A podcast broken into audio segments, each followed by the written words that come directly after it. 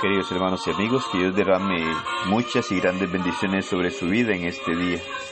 Gracias damos a Dios por la gran oportunidad que nos da de poder meditar en su palabra, sabiendo y reconociendo que es a través de su palabra que podemos encontrar su voluntad, la cual es necesario hacer en nuestra vida para poder acercarnos a Él, para poder prepararnos para el gran día del juicio final sabiendo y reconociendo que un día estaremos ante el tribunal de nuestro Dios, el cual pagará a cada quien según lo que haya hecho, sabiendo y comprendiendo que las cosas que hacemos o debemos de hacer deben estar de acuerdo a la voluntad de Dios. De lo contrario, nos exponemos a ser castigados por nuestro Dios. Lucas capítulo 23 y versículo 43 nos dice, entonces Jesús le dijo, De cierto te digo que hoy estarás conmigo en el paraíso. He escuchado a muchas personas decir que Jesús ofreció salvación al ladrón en la cruz solamente debido a su fe, sin la necesidad del bautismo. Por lo tanto, hoy en día no es necesario el bautismo para salvación, según algunas personas quieren enseñarlo. Pero esto es incorrecto. Las personas que piensan de esta manera han dejado algunos detalles muy importantes por fuera. En realidad, no hay duda de que Jesús salvó al hombre que conocemos como el ladrón en la cruz. Jesús le dijo, hoy estarás conmigo en el paraíso en Lucas 23, 43. La pregunta es si Él provee un ejemplo que debamos seguir hoy para ser salvos. ¿Qué es lo que podemos encontrar en estas palabras del Señor? En realidad podemos nosotros llegar a ser salvos también como el ladrón en la cruz sin el bautismo. Son cosas que debemos de preguntarnos y poder encontrar respuesta a la luz de la palabra de nuestro Dios. Porque lo que pasa por alto, o muchos pasan por alto en esta controversia, es que el ladrón vivió en un tiempo cuando las condiciones divinas para la salvación eran completamente diferentes a las que tenemos hoy en día.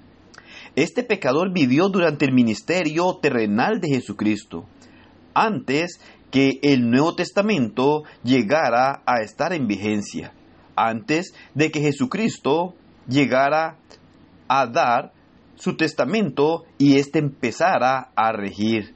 Debemos de recordar que un testamento llega a regir cuando el testador, es decir, la persona que hace el testamento, llega a morir.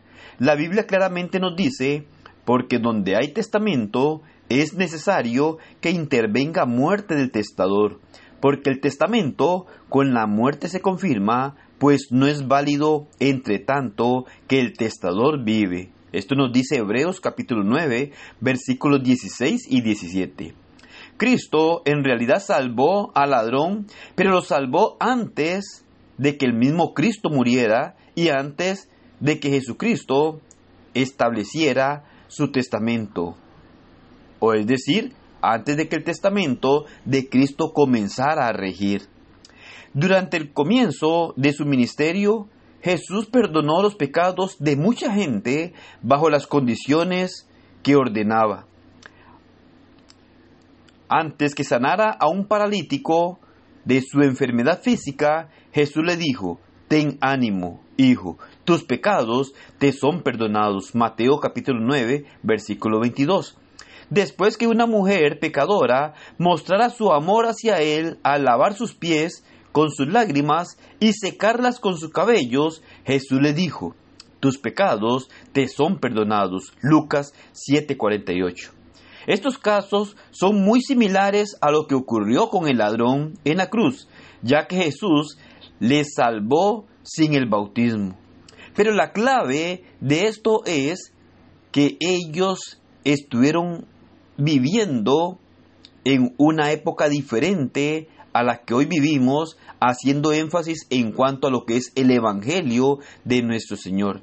En realidad esa es la clave, que ellos fueron salvos antes de la muerte sepultura y resurrección de Jesucristo y antes de que el Nuevo Testamento empezara a regir.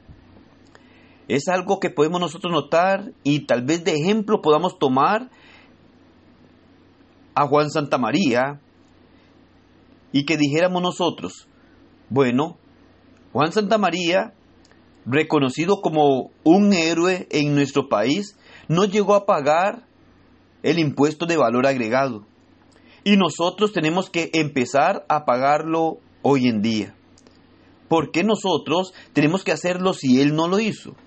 Simple y sencillamente era una ley que no estaba establecida en el tiempo de este héroe, pero que está establecida para nosotros hoy en día.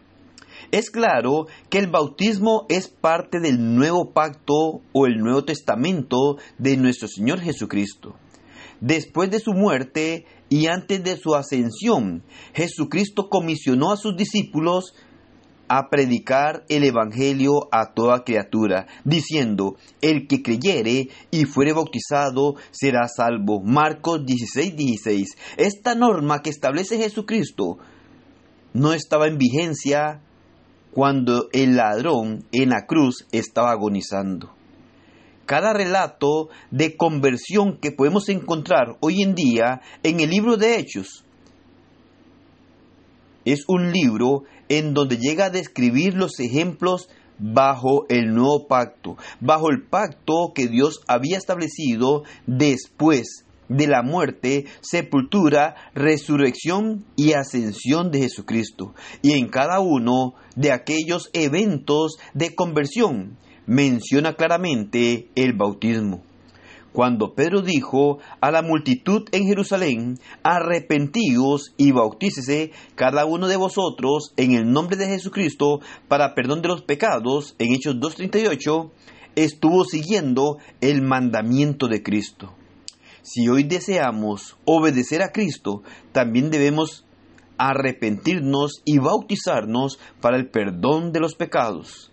Esta es la norma establecida por nuestro Señor Jesucristo después de su resurrección, la cual no estaba en vigencia cuando el ladrón en la cruz murió. Por esta razón debemos poner más atención a la palabra de nuestro Dios. Debemos ser más diligentes en conocer lo que Dios ordena para obedecerle y hacer las cosas de acuerdo a lo que Él ha establecido, de acuerdo a sus normas, de acuerdo a lo que encontramos en el nuevo pacto de nuestro Señor. Es claro que el bautismo, siendo para perdón de pecados, nos pone en Cristo. No es que sea lo último que hacemos, sino que de ahí en adelante necesitamos ser fieles a las ordenanzas de Dios para poder llegar a obtener la corona de vida eterna.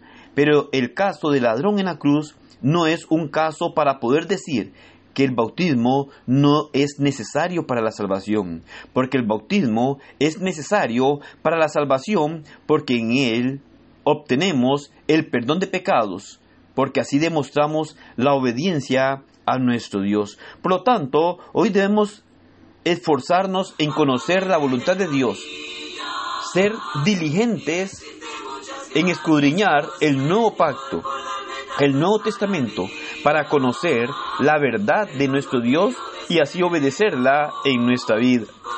Solamente de esta forma, solamente de esta manera, podemos prepararnos para el gran día del juicio final, día en el cual tendremos que dar cuenta a nuestro Dios y que lo que hemos hecho o lo que hacemos tiene que ser de acuerdo a la voluntad de Dios para poder tener la esperanza de ir a morar eternamente con Él. De lo contrario, seremos separados de Él e iremos a un lugar de tormento, a un lugar de sufrimiento por la eternidad, el cual Dios no quiere para ningún ser humano.